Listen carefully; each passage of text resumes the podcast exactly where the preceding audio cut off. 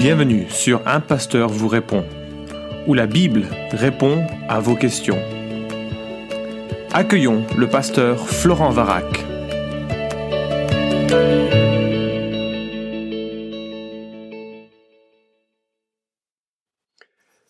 La question est posée. Une chrétienne est mariée avec un non-chrétien, musulman, pratiquant, habitant sous le même toit, et que ce dernier ne veut pas que la mère de leurs enfants les emmène à l'église, ne lui parle de Jésus, ne leur enseigne quoi que ce soit de chrétien. Un couple malheureux, plein de chicanes devant les enfants, abaissant la maman devant eux, etc. Quelle serait la meilleure solution pour cette chrétienne Dévaloriser devant ses enfants? Merci énormément, soyez bénis pour tout ce que vous faites. Waouh Alors je... Bah, tout d'abord, je suis vraiment triste parce que je peux imaginer la souffrance, euh, la représenter dans ma dans ma pensée, dans ma tête, et euh, et, et, je, voilà, je, je c'est bouleversant de, de, de, lire cette question parce que c'est pas simplement une question théorique, c'est une question qui, qui touche euh, à la vie de, de personnes qui, qui souffrent. Euh, si je comprends bien l'écriture, euh, et, et, je suppose que si tu as lu la Bible, tu seras d'accord avec moi, euh, quelle que soit la nature, le statut du couple, le couple doit être, même lorsqu'il y a un mélange de religions, le couple doit être un lieu de respect mutuel, de paix, d'affection, de, de, soins réciproques euh, prodigués, d'attention euh, l'un envers l'autre. Et, et, je suis vraiment navré quand c'est pas le, le, cas.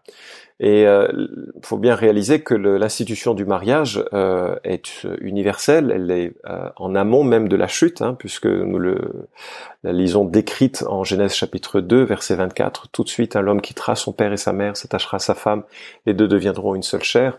Donc c'est bien avant la naissance de toute conception, enfin de toute différence religieuse ou quoi que ce soit. Donc euh, l'idée, c'est que euh, un homme et une femme qui s'unissent dans le mariage doivent s'unir euh, dans la perspective d'être respectueux l'un envers l'autre, d'être attentionnés l'un envers l'autre, de, s'honorer réciproquement, de participer à un projet commun qui est un, projet de, d'intimité, mais aussi un projet parfois, quand Dieu les accorde, d'élever des enfants ensemble.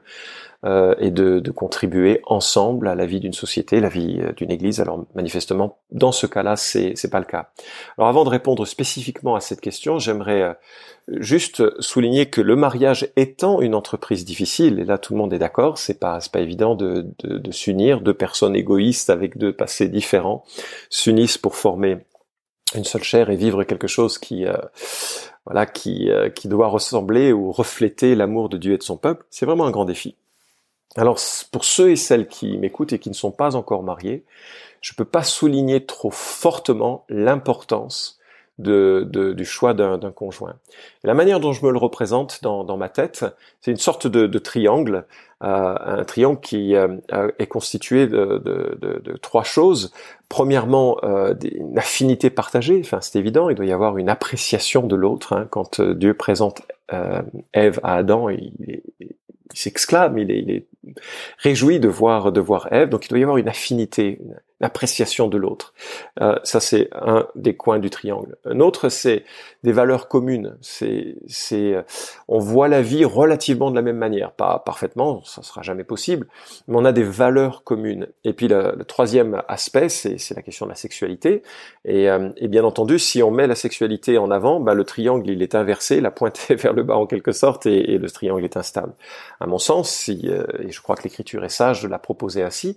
Il faut vraiment poser la question de l'affinité et des valeurs communes d'abord, et après euh, on s'engage, c'est le mariage, et on peut vivre euh, ce qui est euh, un, ciment supplémentaire qui reflète plus particulièrement ces, ces deux autres éléments par le biais de, de, la sexualité. Bref, si les valeurs doivent être communes, manifestement la religion fait partie de ces valeurs fondamentales qui vont orienter grandement la, la vie d'un individu.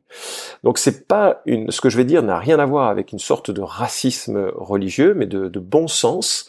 C'est qu'une personne euh, qui est chrétienne, qui épouse un musulman, c'est pas que ça posera forcément un problème euh, à cause de la religion, mais ça veut dire qu'il va y avoir des valeurs différentes, une manière de regarder la vie, la spiritualité, l'éducation des enfants, et notamment sur la question de, ce qui est Jésus-Christ, qui sera très très différent et qui va forcément à un moment donné peser sur la vie de couple.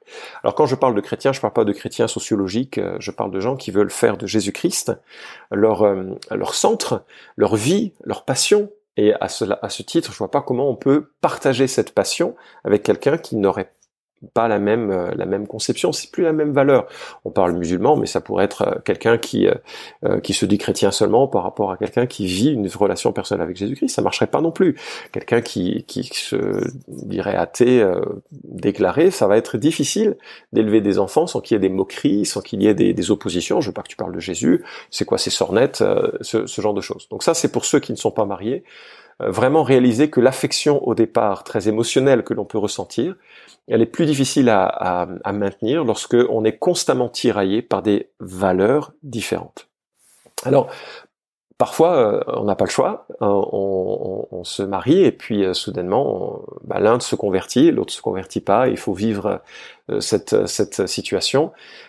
et qu'est-ce que qu'est-ce qu'il faut faire? Alors la Bible propose très explicitement de gagner son mari par le bon exemple. En aucun cas par euh, la moindre pression, par euh, le fait de répéter, répéter les choses constamment, le fait de narguer, de d'humilier, jamais, mais de gagner par le bon exemple. On a cette euh, phrase que l'apôtre Paul, Pierre pardon, pose en 1 Pierre chapitre 3. Vous de même, femmes, soyez soumises chacune à son mari, pour que si certains d'entre eux ne croient pas à la parole de Dieu, ils soient gagnés à la fois sans parole par votre conduite, en observant votre attitude respectueuse et pure. Je suis conscient que la notion de soumission semble très anachronique et, peu compréhensible à notre monde contemporain. Il ne s'agit en aucun cas d'être, euh, enfin, de penser à la soumission telle que la carpette euh, peut l'imaginer, c'est-à-dire de, devenir une sorte d'esclave ou d'être en situation de servilité. Euh, en aucun cas cela et c'est pas le propos qui m'intéresse. Euh, ça peut faire l'objet d'une autre d'une autre question, mais euh, si certains d'entre eux, et je crois qu'il faut envisager la réciproque, évidemment. Si un conjoint ne croit pas à la parole de Dieu, il doit être gagné à la fois sans parole, par la conduite, en observant l'attitude respectueuse et pure. Moi, je crois que le témoignage qu'il faut donner, c'est le témoignage très fort de quelqu'un qui renverse le mal par le bien. C'est ce que Romains chapitre 12, verset 21 nous dit.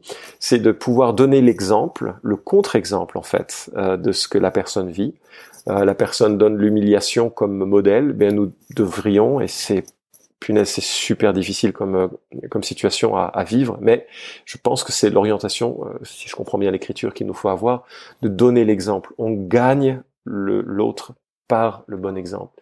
Et ça, c'est un exemple qui va durer auprès, même auprès des enfants. Euh, c'est euh, très certainement un, difficile de maintenir la joie, de maintenir le, le cet esprit un peu de, de, de, bonheur qui va au-delà des circonstances difficiles. Mais euh, on a cette même euh, cette même exhortation à 1 Corinthiens chapitre 7 verset 12 à 15. Aux autres, ce n'est pas le Seigneur, hein, le Seigneur Jésus n'en a pas parlé dans les évangiles, c'est moi qui dis, si un frère a une femme non croyante et qu'elle consente à habiter avec lui, qu'il ne la renvoie pas. Et si une femme a un mari non croyant et qu'il consent à habiter avec elle, qu'elle ne le renvoie pas ou ne le répudie pas, car le mari non croyant est sanctifié par la femme et la femme non croyante est sanctifiée par le frère. Autrement, vos enfants seraient impurs. Hein. Et puis le verset 15 euh, dit, si le non-croyant se sépare, qu'il se sépare, le frère ou la sœur n'est pas lié en pareil cas. Dieu nous a appelés à vivre dans la paix.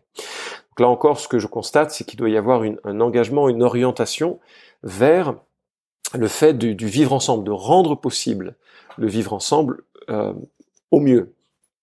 Maintenant, si le non-croyant s'en va, ben, je pense que la, le, constat d'une de, de, séparation et donc d'un divorce euh, me semble légitime et, voilà, c'est la tragédie de, c'est vraiment tragique une, situation comme ça, mais elle ne doit pas être provoquée par le départ du, du croyant.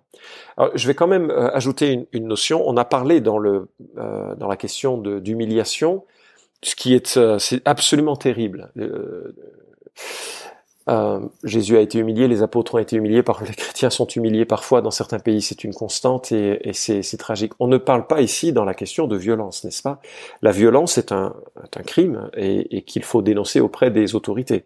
Donc une femme qui se ferait battre par un mari non chrétien, mari qui se ferait battre hein, par une femme non chrétienne, d'ailleurs chrétien ou pas, hein, euh, ça doit faire l'objet d'une procédure euh, de justice euh, absolument enfin clairement, il n'y a pas d'ambiguïté là-dessus. Euh, et dès la première fois, il faut inviter euh, les proches à être au courant. Il faut être, euh, il faut qu'il y ait des témoins de ce qui se passe. Il faut qu'il y ait peut-être un temps de, thérapie de couple. Ça, ça parfois permet de, de, de débloquer certaines situations. Mais lorsqu'il est question de, quand je, je parle ici de soumission, d'attitude respectueuse, je ne parle en aucun cas d'une attitude euh, où on accepte de se faire battre, euh, soi-disant pour euh, pour Jésus-Christ. Hein. Donc il faut, il faut vraiment bien distinguer les choses. Et puis euh, à un moment donné, on peut aussi euh, constater. Et là, il faut, faut jamais être seul dans ce genre de décision. Il faut s'entourer du conseil d'hommes et de femmes qui, qui nous entourent. Mais il faut, il faut s'entourer de, de, conseils pour pour voir si la situation est destructrice psychologiquement, à, enfin à tel point qu'on en perd ce que l'on est, n'est plus capable de le vivre ou que nos enfants en sont marqués de façon trop euh, trop trop grave. Mais euh, je dirais que ce sont des solutions euh, extrêmes et qu'il faut jamais prendre à la légère et en tout état de cause qu'il faut envisager avec son pasteur, avec les anciens de l'Église, avec les proches qui connaissent la, la situation. Waouh en tout cas, je, prie, je veux espérer que tous ceux qui sont dans cette situation et qui écoutent ce podcast ou qui connaissent des gens dans cette situation sont encouragés à, dépasser le mal par le bien. Je sais que c'est l'exercice euh, le plus difficile que euh, le Nouveau Testament demande de ses disciples, de mourir à soi-même, de prendre sa croix, de témoigner de la, de la grâce que Christ nous donne dans les milieux, dans les situations adverses les plus, les plus compliquées. Je veux vraiment prier qu'il y ait un renversement. Je connais des situations où la personne s'est effondrée de, euh, de voir l'amour rendu pour le mal et ce serait formidable, n'est-ce pas, si ça se terminait ainsi. Euh, on n'est pas toujours, on n'est pas maître du tout de la réaction de l'autre, mais on peut être maître de sa propre réaction en comptant sur la force et, la grâce de Dieu quand on dérape de ce, de ce cadre. Merci d'avoir écouté cet épisode d'un pasteur vous répond. Posez vos questions en nous envoyant un email à question@toutpoursagloire.com. Retrouvez cet épisode et tous les précédents sur notre site toutpoursagloire.com.